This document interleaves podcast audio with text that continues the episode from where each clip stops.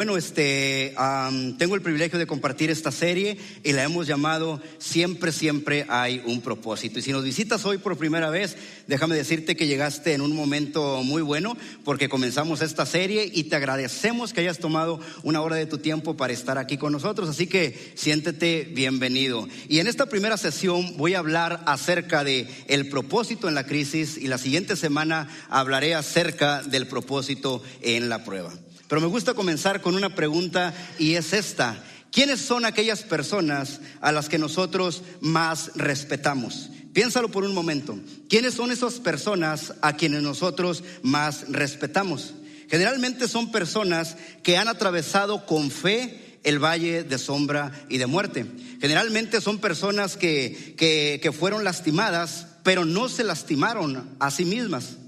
Eh, generalmente son personas que han sido tratadas de manera injusta, pero no respondieron. Son personas que, a pesar de que han atravesado desafíos extraordinarios en cuanto a la salud, no perdieron su amor por la vida.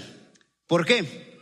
Porque encontraron propósito en la crisis porque ejercieron una habilidad. De hecho, todos tenemos esta habilidad y cuando se ejerce, evitamos convertirnos en nuestros enemigos. Somos capaces de convertir en bendición aquello que tenía la intención de hacernos mal. ¿Por qué? Porque siempre hay un propósito. Obviamente, cuando estamos en una crisis, lo natural es que tú deseas salir de esa crisis, que se termine ya y volver a la normalidad. Pero el COVID-19 nos enseñó un término, nueva normalidad. Porque no podemos volver a lo mismo de antes como si nada hubiera pasado, volver a ser la misma persona de antes, porque todo ese dolor que atravesamos en medio de la crisis sería en vano. Y sería vergonzoso que tú y yo experimentáramos el dolor, lo amargo de una crisis y no ser mejores cuando hemos atravesado por ella. Entonces, hay una pregunta que nos tenemos que hacer y es forzosa y es esta. ¿Qué hemos aprendido que tiene el potencial de hacernos mejores? Sobre todo en nuestro matrimonio. ¿Qué es lo que hemos aprendido en medio de una crisis para mejorar nuestro matrimonio? ¿Qué es lo que hemos aprendido para mejorar nuestras relaciones? Y lo más importante, mejorar nuestra relación con Dios. ¿Qué es aquello que tenemos que dejar de hacer o comenzar a hacer a partir de una crisis? Insisto, porque sería trágico olvidar las lecciones que hemos aprendido y perder la perspectiva eterna que ganamos en medio de una crisis. Hay cosas que no las vamos a aprender de otra manera solamente atravesando una crisis. Y todos podemos encontrar el propósito en la crisis. Y la razón es que esto es posible gracias a que tenemos una habilidad especial que nos permite ser mejores ante cualquier cosa que la vida nos depare. ¿Cuál es esa habilidad? Está en pantalla, es nuestra capacidad de respuesta en lugar de reaccionar. Nuestra capacidad de respuesta en lugar de reaccionar. Tu capacidad de responder en lugar de que la crisis dicte tu respuesta. Y la idea principal de este mensaje que estoy compartiendo es la siguiente. Cuando simplemente reaccionamos, estamos renunciando al control de nuestras vidas, nuestro destino y nuestro legado. Cuando simplemente reaccionamos, estamos renunciando al control de nuestras vidas, nuestro destino y nuestro legado. Y hoy quiero compartir con ustedes una historia que ilustra profundamente esta verdad. Es una historia muy conocida, probablemente ya la hayas escuchado o ya la hayas leído por tu propia cuenta. Y tiene que ver con una historia que se encuentra, en la, encuentra en la primera sección de la Biblia, conocida como el Antiguo Testamento, em, eh, acerca de un joven llamado José. Y si ya conocías la historia, déjame de todas maneras, dame chance de darte una sinopsis. José era el menor de diez hermanos. sus hermanos le tenían envidia porque era el favorito de su padre Jacob. Y, y, era tanta la envidia que querían deshacerse de él, así que en la primera oportunidad lo hicieron. Lo secuestraron y lo vendieron como esclavo a una caravana eh, de ismaelitas que eran traficantes de esclavos y ellos lo llevaron y posteriormente lo vendieron en una subasta en Egipto. Es así como José fue a dar a la casa de un hombre muy importante en Egipto llamado Potifar. Y estaba ahí al servicio de este hombre. Pero ojo, la esposa de Potifar se enamoró de José y quería acostarse con José. Como José no cedió ante los ruegos e insistencia de la esposa de Potifar, eh, ella lo acusó injustamente de intento de violación y fue así como José llegó a, ser puesto en la cárcel. Pero a pesar de todo esto, a pesar de las circunstancias, de la crisis que José estaba viviendo, él continuó respondiendo en lugar de reaccionar. Y muy interesante esto, continuó respondiendo como si Dios estuviera con él. Entonces tengo que hacer esta pregunta. ¿Cómo responderías tú en medio de una crisis si estuvieras completamente seguro de que Dios está contigo? ¿Cómo responderías en eso que te está causando inquietud, que te roba el sueño, que, te trae incertidumbre hacia el futuro? ¿Cómo responderías en esa experiencia amarga que probablemente estás pasando o hayas pasado? ¿Cómo responderías o cómo respondes? Si estuvieras completamente seguro de que Dios está contigo. Todos sabemos cómo reacciona la mayoría de las personas. Lo hacen con enojo, lo hacen con temor, lo hacen con incertidumbre y no los culpamos por eso. Porque es natural que una persona responda de esa manera. Pero ¿cómo responderías tú si supieras que hay más en la historia, que el capítulo amargo que ahora estás viviendo, esa crisis que estás experimentando, no es el capítulo final, solamente forma un capítulo y no es la historia completa. ¿Cómo responderías? Vamos a ver la historia de José. Génesis capítulo 39, verso 19. Cuando el patrón de José escuchó de labios de su mujer cómo la había tratado el esclavo, se enfureció y mandó que echaran a José en la cárcel donde estaban los presos del rey. Pero aún en la cárcel, el Señor estaba con él y no dejó de mostrarle su amor. El Señor estaba con él. Estos, estos son eh, en medio de la crisis, en medio cuando fue acusado de manera injusta, cuando fue puesto en la cárcel por algo que él no hizo ni haría, el Señor estaba con él. Probablemente alguno de nosotros, o si somos honestos nosotros, bajo esas circunstancias diríamos, ¿cómo que estás con nosotros, Dios? Si estás con nosotros, si estás conmigo, no quiero que estés conmigo. Mejor vete eh, eh, eh, con, con la esposa de Potifar. ¿Por qué no te vas con mis hermanos que fueron los causantes de que yo esté en esta situación? Pero el pasaje dice, el Señor estaba con él y no dejó de mostrarle su amor. Y la palabra traducida amor del texto hebreo es la palabra bondad amorosa. Y es una palabra de pacto.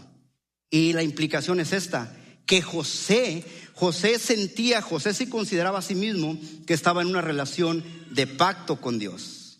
Un Dios que no había hecho nada últimamente por él. Dios no dejó de mostrarle su amor, su bondad amorosa. ¿Cómo se ve esa bondad amorosa? Seguimos leyendo. Hizo que se ganara la confianza del guardia, del director de la cárcel. Aún así, para nosotros probablemente sigue siendo un problema, porque nuestra forma de pensar es, si Dios está contigo, no te hace que tengas una relación, una amistad muy bonita con el carcelero, y mucho menos que estés en la cárcel, y menos por algo que tú no hiciste. Así es como nosotros podemos interpretarlo. Si yo fuera José diría, Dios, pues mejor, insisto, ¿por qué no dejas de estar conmigo y te vas con la esposa de Potifar o te vas con mis hermanos? La historia continúa y pasan los años y esto es lo que leemos. Tiempo después, el copero y el panadero del rey de Egipto ofendieron a su señor el faraón se enojó, contra estos dos funcionarios suyos, es decir, contra el jefe de los coperos y el jefe de los panaderos.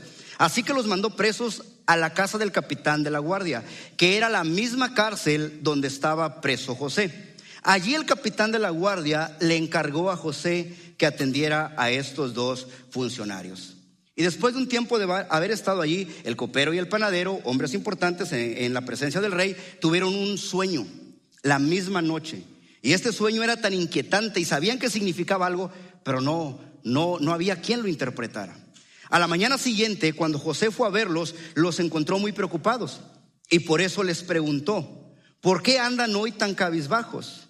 Los dos tuvimos un sueño, respondieron, y no hay nadie que nos lo interprete. Es decir, estamos convencidos que esto significa algo, pero ¿quién no lo puede interpretar? ¿Por qué no me cuentan lo que soñaron? Bueno, antes de eso, José les dice, ¿acaso no es Dios quien da la interpretación? Y aquí podemos rescatar algo interesante. ¿Acaso no es Dios quien da la interpretación? José sigue creyendo en Dios, sigue confiando en Dios en medio de la crisis, sigue respondiendo en lugar de reaccionar. ¿Por qué no me cuentan lo que soñaron? Y entonces el copero le cuenta su sueño a José. Y José cuando lo escucha, lo mira probablemente con una sonrisa y le dice, tengo buenas noticias para ti. Y le dice, esta es la interpretación. Dentro, dentro de tres días el faraón te devolverá tu puesto y volverás a tomar la copa y ponerla en la mano del faraón. El, el copero no sabe si José está inventando esto, pero es una buena interpretación, algo bastante positiva. Y podemos ver que en este punto de la historia descubrimos algo sobre José que es muy cierto para cada uno de nosotros. ¿Cómo lo sé? Bueno, veamos el siguiente pasaje. Así que acuérdate de mí cuando recibas ese beneficio. Yo te ruego que me trates con misericordia. Porque aunque José estuviera eh, convencido o tuviera la sensación de que Dios estaba con él, algo es verdad, al igual que para ti para mí. No estaba disfrutando las circunstancias. Así que no es inmune al dolor y le dice, acuérdate de mí cuando, cuando recibas el beneficio y por favor, trátame con misericordia. Cuando por fin estés afuera, cuando todo te esté yendo bien, cuando pongas la copa eh, eh, en, en la mano del faraón, acuérdate de mí y trátame con bondad. Quizás una bondad muy diferente a la que Dios me ha mostrado hasta este momento. Y le dice lo siguiente, haz mención de mí ante Faraón y sácame de esta prisión, porque a mí me secuestraron de la tierra de los hebreos y aquí no he hecho nada para que me hayan puesto en la cárcel. Aunque Dios estaba con José, sintió lo mismo que tú y yo hubiéramos sentido en medio de una crisis. Sintió frustración, sintió incertidumbre acerca del futuro y tuvo esas sensaciones que probablemente tú y yo ya hemos experimentado. Estaba frustrado de alguna manera y le dice al copero, acuérdate de mí. Mira, tú eres mi única salida. Cuando tu sueño se haga realidad, acuérdate de mí. Le interpreta el sueño al panadero, al copero, terminan esa conversación. Probablemente estaba el panadero en una esquina esperando su turno para contarle su sueño. Por fin el panadero le cuenta el sueño a José. José lo mira, probablemente no le sonríe y le dice, esta es la interpretación de su sueño. No son buenas noticias. Las tres canastas son tres días. Dentro de los tres próximos, dentro de los próximos tres días, el faraón mandará que a usted lo decapiten y lo cuelguen de un árbol. Yo imagino que el panadero se quedó serio y dice, ¿estás seguro? No hay algo más, tiene que haber algo más. Y le dice, ah, sí, lo olvidaba. Y las aves devorarán su cuerpo.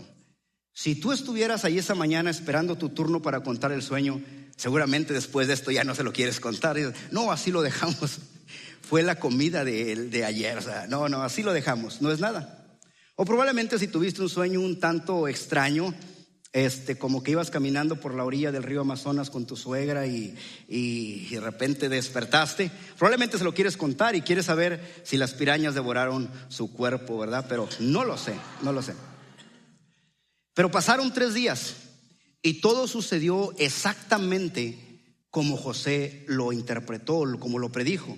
El copero fue vuelto a su puesto y el panadero fue mandado a ahorcar. Mientras esto sucede, José está expectante. Él sabe que el copero va a hablar a su favor. Tiene una oportunidad de que le muestre misericordia y que cuando esté frente al faraón le diga, ¿sabes qué, faraón? En la cárcel conocí a un joven, es inocente. Y él interpretó mi sueño y todo sucedió como él dijo. ¿Podemos ayudarlo? Así que José está expectante de que su situación cambie. Entonces, cada vez que escucha que hay una visita de rango en la cárcel, José piensa, este es mi día. Este día yo salgo de aquí. Este es mi boleto de salida. Sin embargo, mira lo que dice el verso 23. El jefe de los coperos no se acordó de José, sino que se olvidó de él por completo. Se olvidó de él por completo. Está en crisis José. Siente la incertidumbre. Puede ser difícil sentir la presencia de Dios cuando estás en una situación como esta.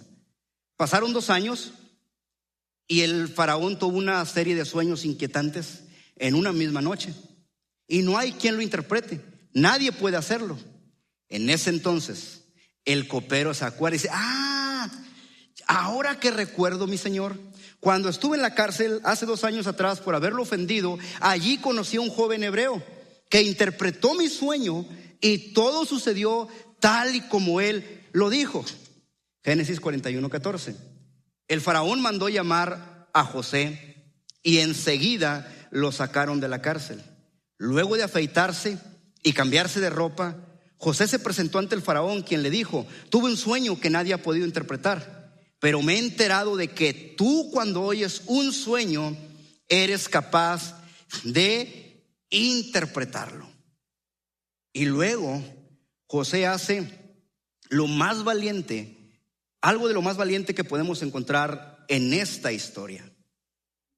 José está parado frente a, como un extranjero frente al hombre más poderoso de la tierra hasta ese momento.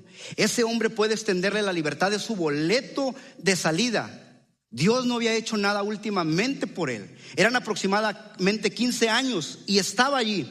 Ahora se encontraba en la cárcel. Y mira cómo responde José. Qué declaración tan valiente. No soy yo quien puede hacerlo. No soy yo quien puede hacerlo. Yo me imagino al copero ahí en la sala real con la copa en la mano, empieza a temblar y, yo supongo que piensa, cállate José, cállate, nos van a mandar a la cárcel otra vez por el resto de nuestras vidas. No soy yo quien puede hacerlo, respondió José, sino que es Dios quien le dará al faraón una respuesta favorable. ¿Cómo responderías tú en tu situación? En tus circunstancias si tuvieras la absoluta confianza de que Dios está contigo. Porque sabemos cómo responden la mayoría de las personas y no los juzgamos. Es normal responder así.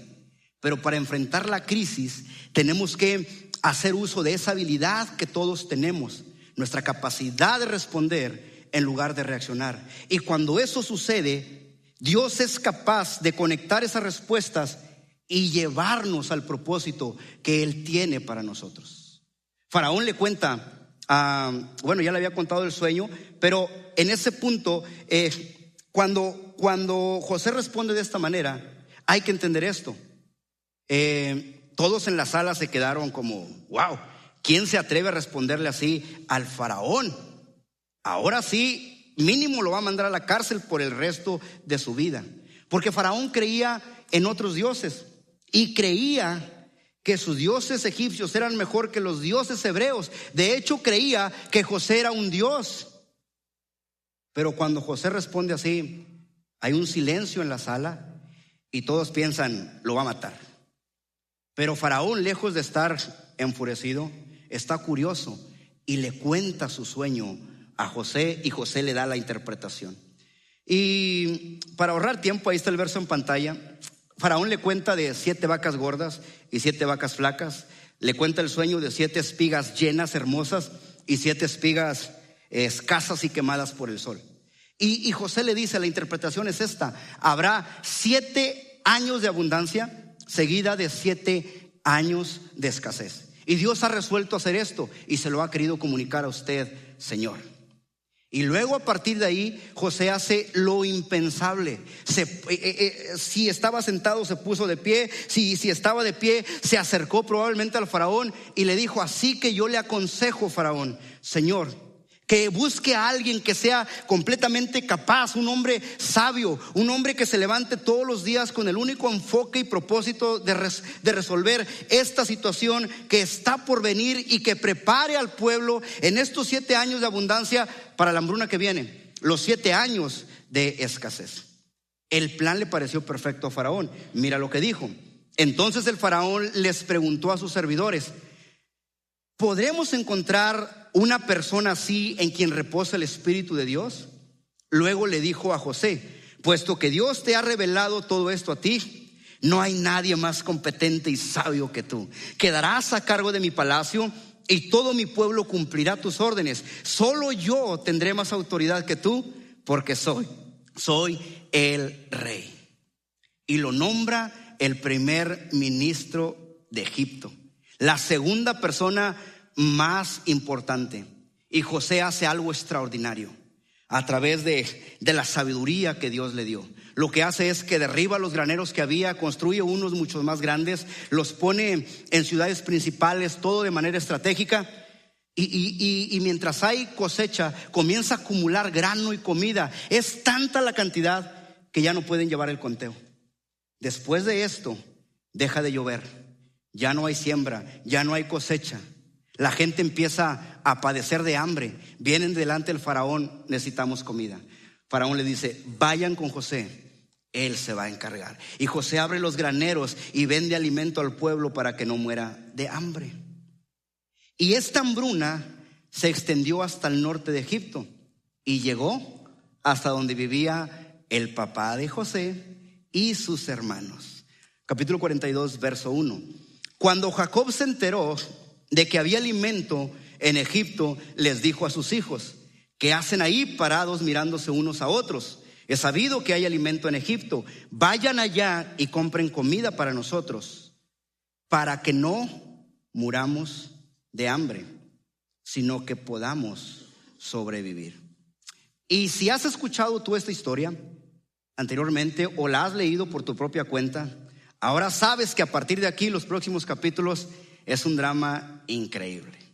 Que si te pones a leer esta historia con detenimiento y concentrado, te aseguro que, que vas, vas a llorar. Te la recomiendo, Pastor Juan. Está buena. Y sabes que hay mucho drama en esta historia. Ahora las cosas se han invertido. El escenario está preparado. José tiene 40 años. Desde los 17 años sus hermanos no lo han visto. Y ahora llegan ante él para pedirle su ayuda. Y ahora José va a hacer uso nuevamente de su habilidad de responder en lugar de reaccionar. Y ahí están sus hermanos. Llegan ante él, se inclinan ante él y José finge no reconocerlos. Ahora, quiero que imagines esto por un momento. Quiero que lo imagines. Cuando sus hermanos están postrados ante él, probablemente José recuerda los sueños. Si sabes la historia, sabes a lo que me refiero. El sol y la luna se inclinaban ante él y, las estrellas. Eh, y probablemente puede conectar. Estoy entendiendo un poco del propósito de Dios. Pero aún así seguía estando en su mente el miedo. El miedo que sintió cuando fue secuestrado y lanzado a un pozo vacío. Aún así sigue estando en su mente el terror que sintió cuando le despojaron de su ropa, la ropa que su padre le regaló Aún así, cuando está ahí, puede sentir, recordar y sentir el miedo de hacerse la pregunta, ¿me van a dejar aquí? ¿Qué van a hacer conmigo? ¿Están jugando? ¿De verdad quieren quitarme la vida?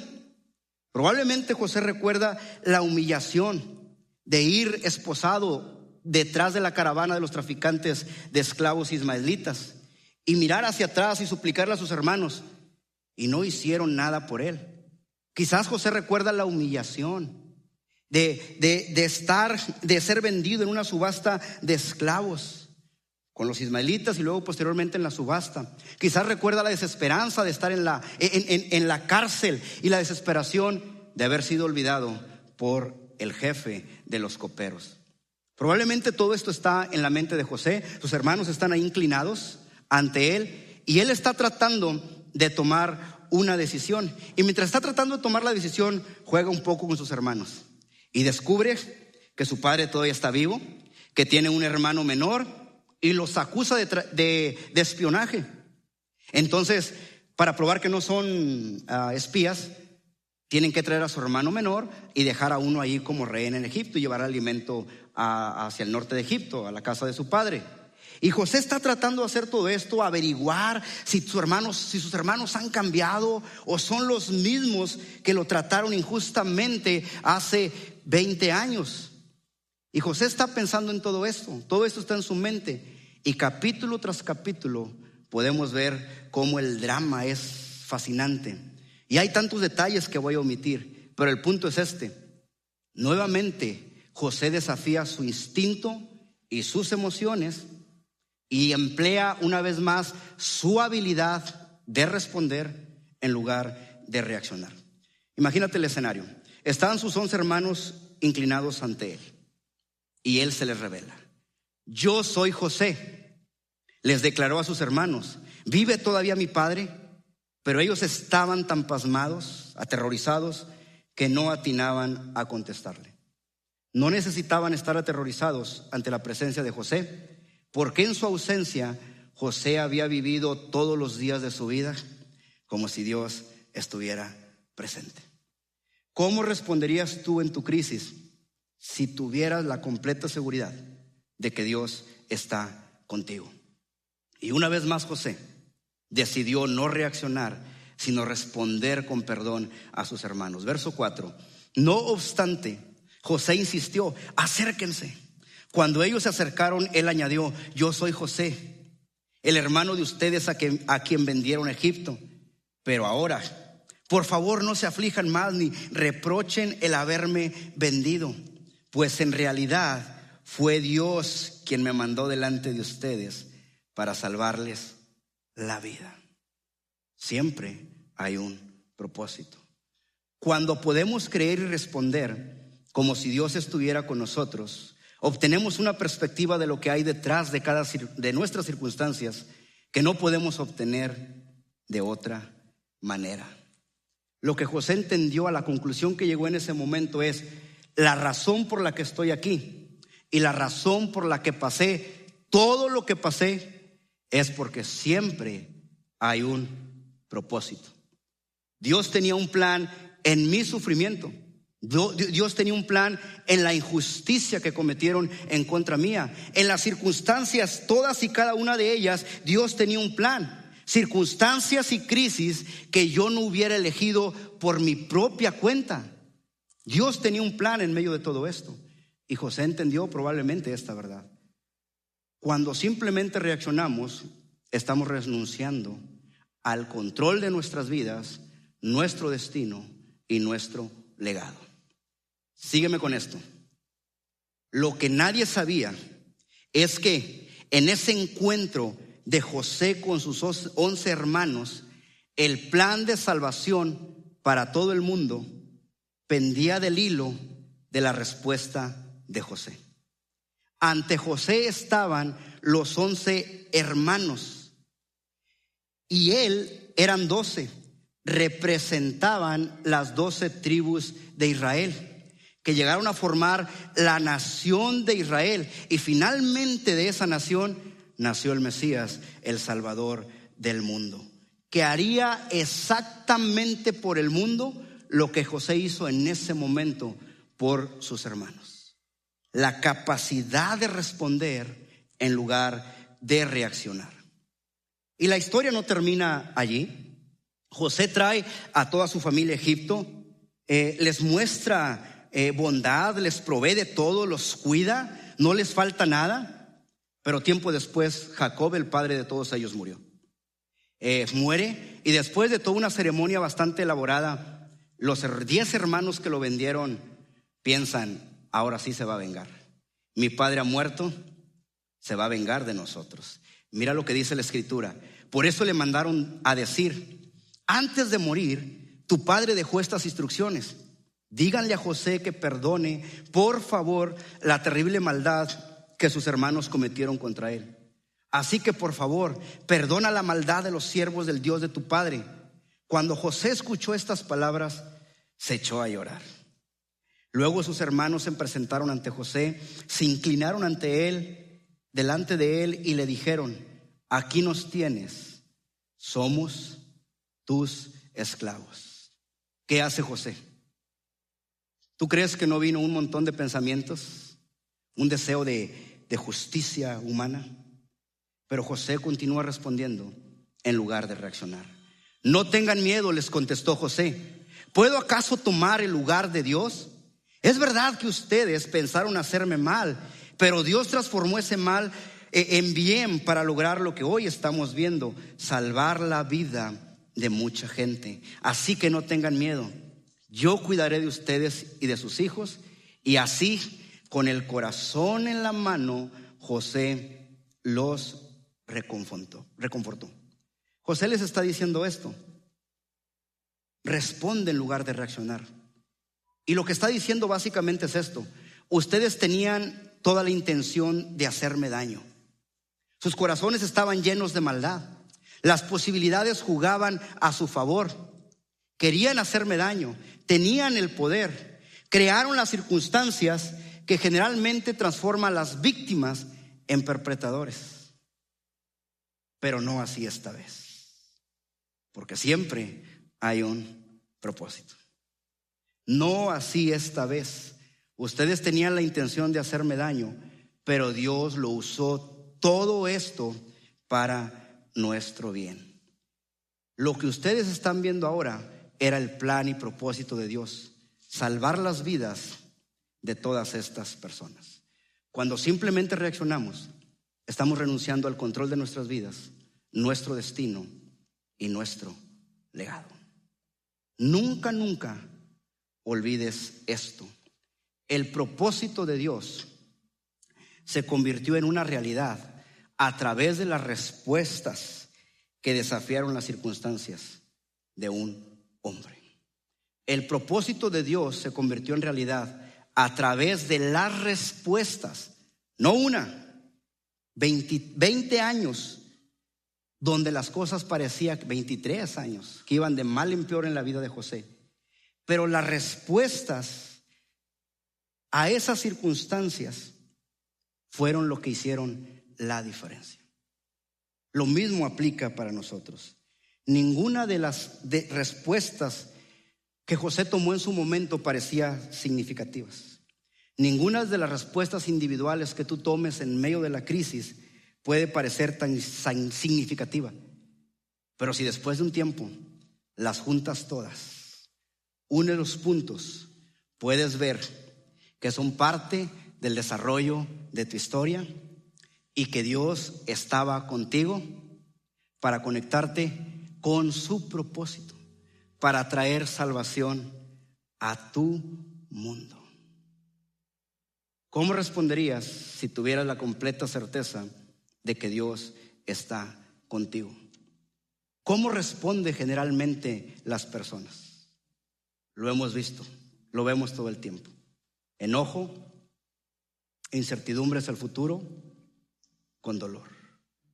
¿Cómo respondería alguien en mis circunstancias si tuviera la absoluta confianza de que Dios está con él como estuvo con José? La respuesta a esta pregunta es tu invitación a ejercer la habilidad que Dios te ha dado. La respuesta a esta pregunta tiene el potencial de hacerte mejor a través de la crisis y conectarte con el propósito. Siempre hay un propósito. Hay propósito en la crisis. ¿Cómo responderías en la crisis si tuvieras la absoluta confianza de que Dios está contigo? Si pudieras ver que tus circunstancias actuales no son la historia. No es el último capítulo de tu historia, no es la historia completa, son solamente un capítulo más. Y Dios está contigo en el desarrollo de tu historia. Y un día vas a poder conectar los puntos y vas a ver lo grandioso de la historia y vas a ver que Dios lo hizo para algo bueno en ti, para algo grandioso en ti y a través de ti. Siempre hay un propósito. Y ese propósito está conectado a tu capacidad de respuesta úsala. Si la usas, serás mejor. Si la usas, las personas a tu alrededor serán mejores. Si la usas, tu mundo será mejor. Salvarás tu mundo. ¿Cómo responderías en tus circunstancias si tuvieras la absoluta confianza de que Dios está contigo? El propósito de Dios a veces viene empaquetado con dolor. Pero Dios sigue siendo fiel, Dios sigue estando ahí. Algo interesante que no está en mis notas es que cuando la esposa de Potifar le insistía en que se acostara con él, a José, él respondió, ¿cómo puedo hacer yo esto si Dios ha sido tan bueno conmigo? Dios ha sido bueno y en medio del dolor, ahí está. Señor, gracias porque eres bueno, Dios, porque para siempre es tu misericordia, Dios. Nos aferramos a tu promesa de que estarías con nosotros por medio de tu Espíritu todos los días hasta el fin del mundo. Y que nos darías poder para ser testigos, Dios, hasta lo último de la tierra. Pero también nos darías poder para vivir de una manera que te honre a ti, vivir en fe y finalmente ser testigos con nuestra propia vida, incluyendo cuando pasamos por las crisis, Dios. Nos aferramos a tu promesa, Dios, de que tú estás con nosotros cuando pasamos por el valle de sombra y de muerte, cuando pasamos por las aguas, cuando pasamos por el fuego, tú estás con nosotros. Tú lo prometiste, tú eres fiel, tú no mientes, tú no eres hombre, tú no te arrepientes. Creemos Hoy decidimos creer con fe que tú estás con nosotros. Te pido que tu espíritu sustente a cada uno de los que están aquí, Dios, y puedan creer esto para el futuro, Dios. Cuando llegue la prueba, cuando llegue la crisis, puedan creer que tú estás con ellos, Dios, y que hay propósito en la crisis. Y si alguien aquí, Señor, está pasando por algo que le causa dolor, incertidumbre hacia el futuro, Quizás se ha hecho la pregunta, ¿dónde estás Dios? No te siento. Hoy yo te pido, Dios, que de una manera especial y sobrenatural que ninguno de nosotros humanamente puede hacerlo, yo te pido que tú le tomes, le inundes su corazón y le hagas sentir tu presencia. Y que como José pueda declarar, ¿cómo puedo hacer esto? ¿Cómo puedo dudar si mi Dios es bueno? mi Dios está conmigo, Dios. Ayúdanos a creer siempre, siempre que hay propósito en la crisis. Te lo pedimos en el nombre de Jesús. Amén.